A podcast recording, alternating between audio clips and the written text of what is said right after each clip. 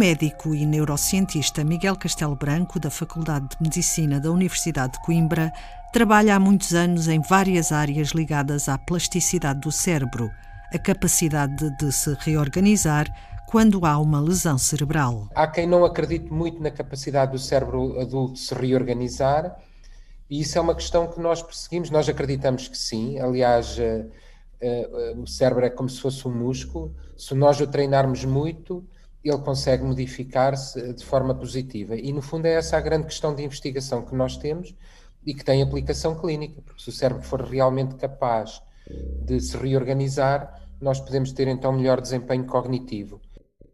O estudo sobre esta capacidade do cérebro incide na doença de Parkinson. Nós estudamos há muitos anos que as pessoas pensam que é só uma doença motora, mas não é.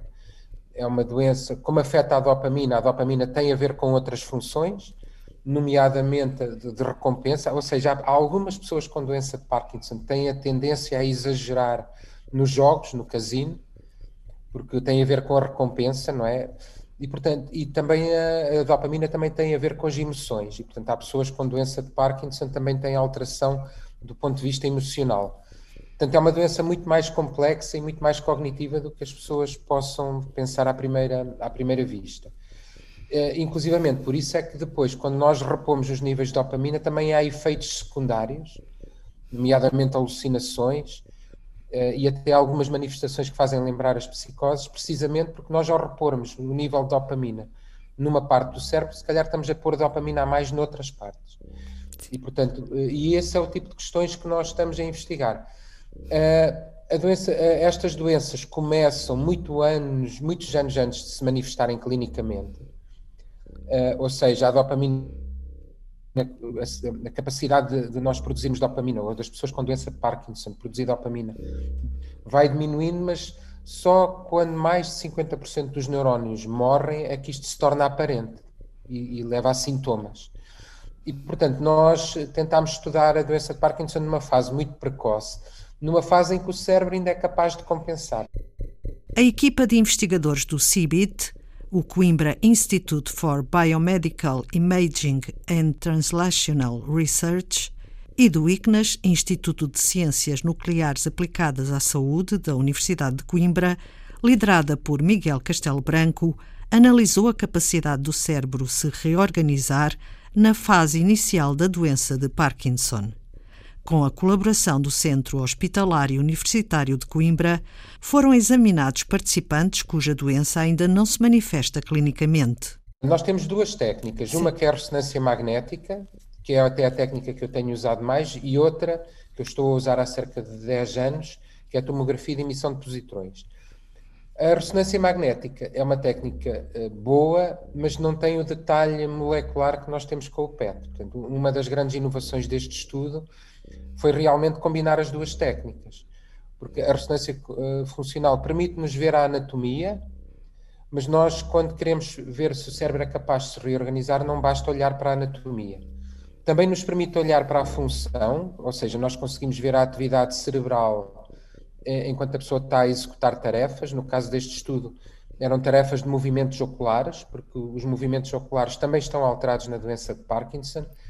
Só que o problema da ressonância magnética, eh, quando mede a atividade cerebral, mede de forma indireta e não, e não, e não nos consegue dar os mecanismos moleculares.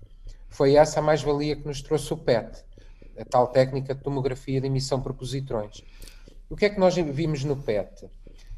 conseguimos olhar para a dopamina, para os receptores da dopamina, que é a molécula, que é o neurotransmissor que falta na doença de Parkinson.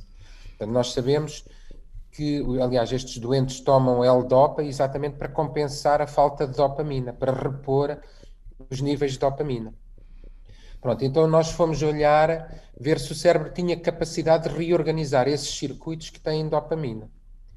Por exemplo, uma das alterações mais subtis na doença de Parkinson é a capacidade de executar movimentos oculares. Ou seja, imagine que está a ver um jogo de ténis, eh, nós seguimos a bola com o olhar, na doença de Parkinson, a capacidade de seguir a bola com o olhar está diminuída. Ou imagine que, houve de repente uma luz a piscar na periferia da sua visão. Uma pessoa com doença de Parkinson tem mais dificuldade em o olho acertar com o foco de luz. Sim. Portanto, têm mais dificuldade em perseguir objetos de, com o olhar. Pronto, e nós estudamos, nós estudamos, tentámos perceber porque é que isso acontece na doença de Parkinson. E o que é que verificamos?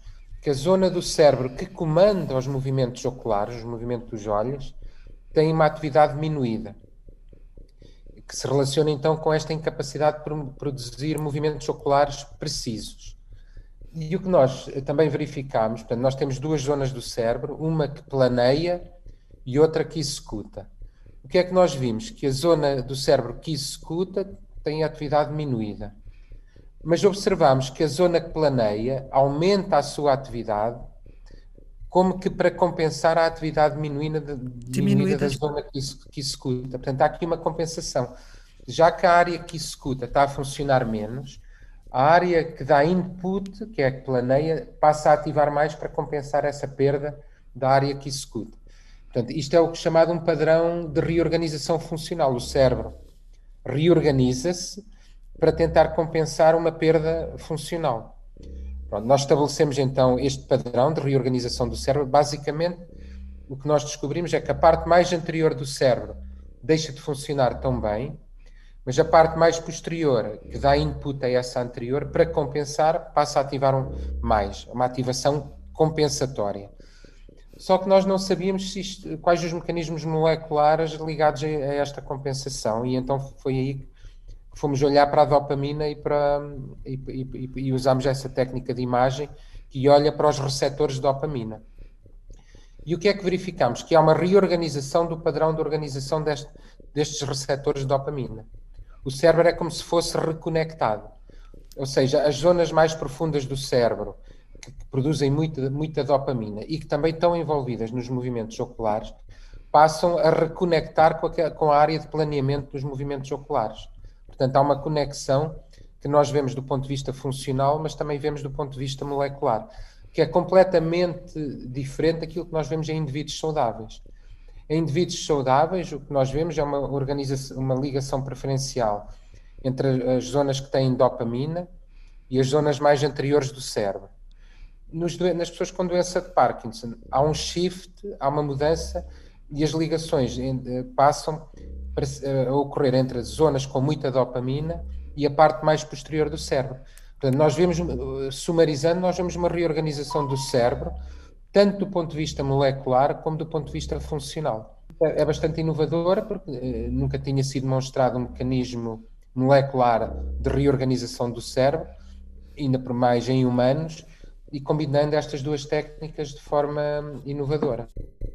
Este conhecimento abre caminho a novas formas de reabilitação neurológica. Nós, ao provarmos que o cérebro do doente parkinsónico, pelo menos nestas fases iniciais, é capaz de se reconectar, portanto, a partir do momento em que nós provamos que o cérebro tem plasticidade, isso abre caminho a implementar eh, paradigmas de reabilitação.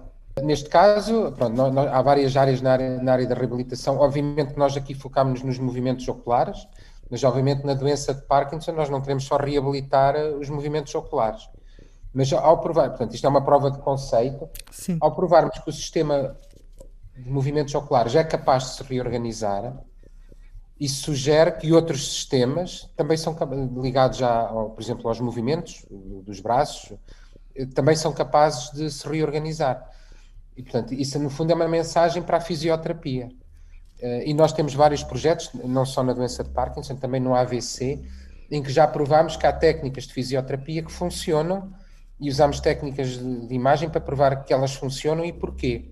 Portanto, Uh, claro que na doença de Parkinson pode-me dizer que a reabilitação dos movimentos oculares não é a coisa mais importante, mas nós ao provarmos que ela é possível, sugerimos que ela também pode ser possível para outras funções motoras. Depois também há aqui outra mensagem importante. Nós ao percebermos o que é que está a acontecer com a dopamina e com os receptores de dopamina, percebemos melhor o que é que, qual é que é o efeito dos fármacos nesse receptor, nesses receptores. Porque, uh, basicamente, uh, hoje nós damos L-DOPA, portanto, para, para, tratar a doença de Parkinson, mas, mas há muitos efeitos secundários.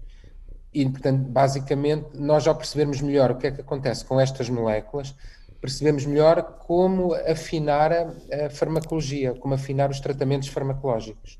Para Miguel Castelo Branco, o desafio da medicina do futuro é tratar as pessoas numa fase preventiva, antes de aparecerem os sintomas. É complicado porque estamos a falar de técnicas caras, não é? E, portanto, há muita investigação em torná-las mais baratas, mas assim como as pessoas fazem colonoscopia a partir dos 50, algumas fazem, pelo menos, para fazer rastreio do cancro do cólon, se calhar um dia, e havendo mais recursos nos sistemas nacionais de saúde, vamos ter estas técnicas de imagem a tentar rastrear o mais cedo possível para tentar, tentar implementar estas técnicas de intervenção o mais cedo possível também. Os mecanismos de reorganização funcional do cérebro como resposta a uma lesão neurodegenerativa. Um estudo liderado pelo neurocientista e médico Miguel Castelo Branco, da Universidade de Coimbra, que se focou na doença de Parkinson, um sinal de esperança para os doentes. O estudo já foi publicado na PNAS, Proceedings of the National Academy of Sciences, dos Estados Unidos da América.